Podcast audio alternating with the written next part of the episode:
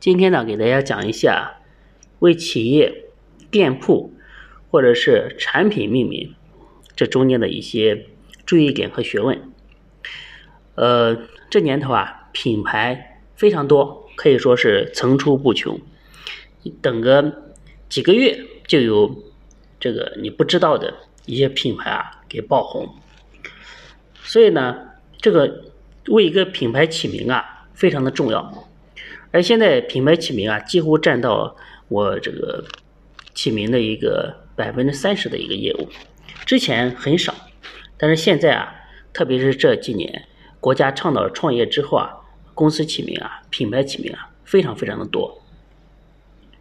所以说，如果你想让自己的品牌能够迅速的爆火，那么起一个响当当的好名字。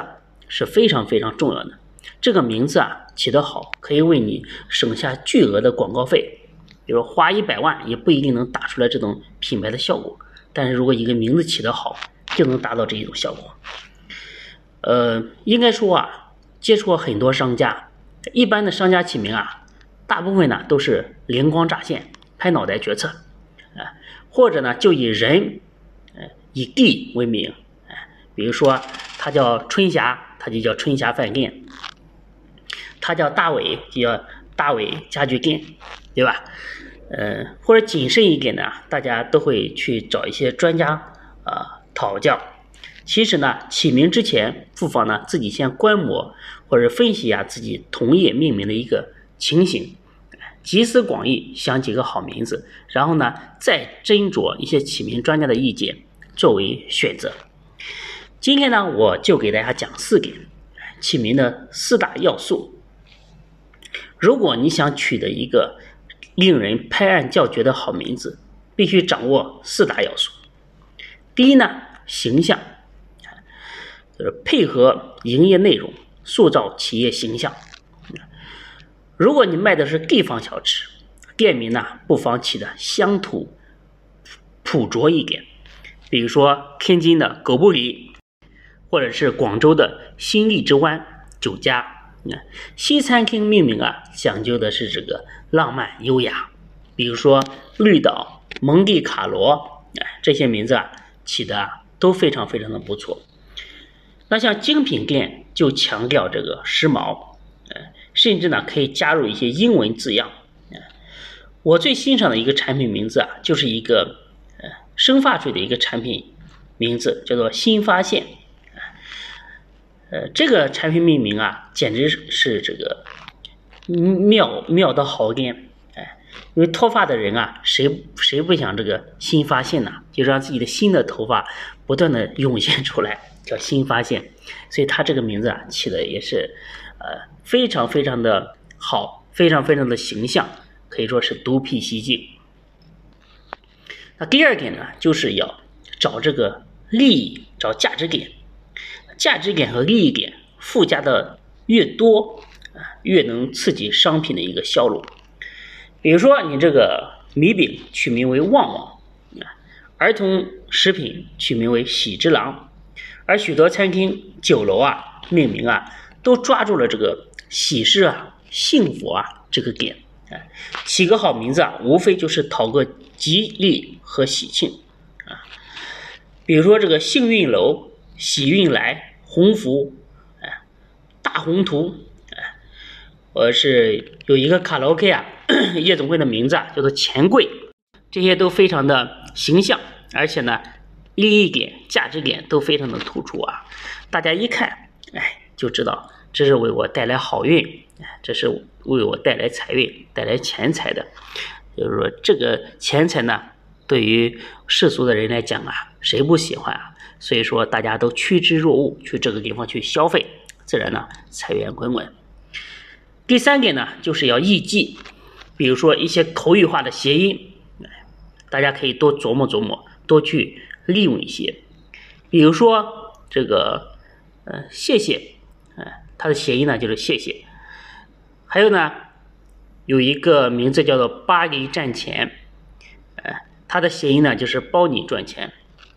或者是起一些比较容易产生联想的店名，比如说川菜馆最喜欢呃用的是，你看这些大街小巷都喜欢用什么峨眉啊、重庆为名，就是说他明白好记，而且呢和自己经营的行业啊。一下子就能产生很多很多的非常精准的联系点，很多客户啊一看啊就能记得住，而且一看呢就知道，呃你是做什么的，对吧？比如说现在非常有名的这个美团，哎，一看就知道是这个做团购的，对不对？比如饿了么，一看就知道是做这个外卖的，啊，呃，还有这个呃淘宝。啊，淘宝这个你一听呢，就是去买东西的，去消费的，嗯，这都非常的易记这些名字，而且呢，现在这些名字啊，慢慢的就是，呃，越越小众，往往呢越能起到一个比较好的一个效果。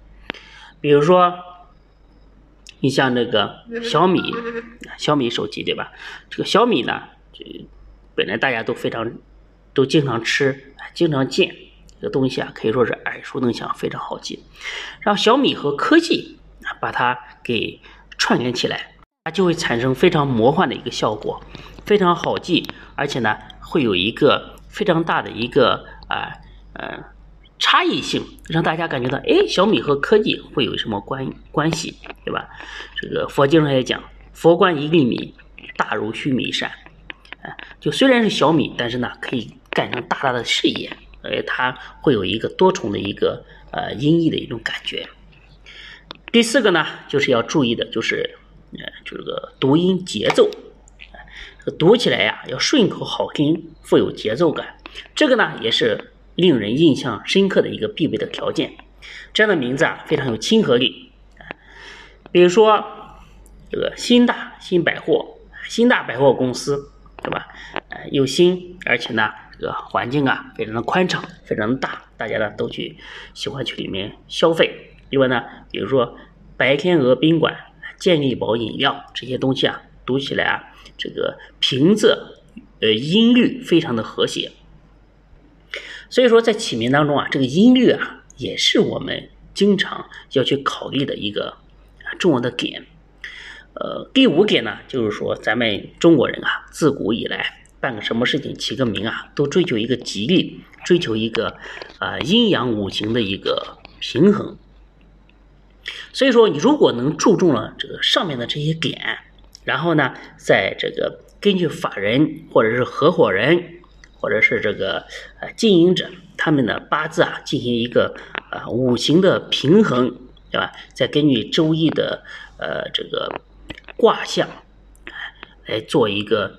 呃，汉字的一个遴选和选择，能够达到一个呃旺运助事业，让你财运亨隆的一亨隆的一个一个目的。所以说，这个咱们老祖宗传下来的这一套非常经典的、非常古典的这些起名的方法，也是非常重要的一个参考的点。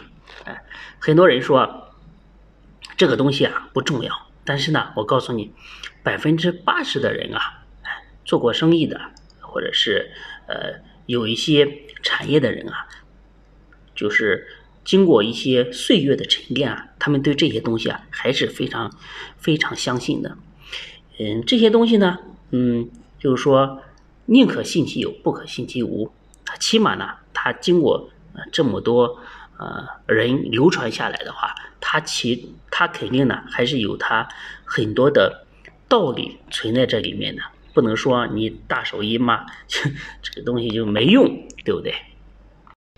另外呢，起名呢，我们说好听的一面，也要说不好听的一面，就是说你千万要注意，呃，不要搞出笑话来，就是你这个名字啊，本来各方面你起的，就是起好了名字啊。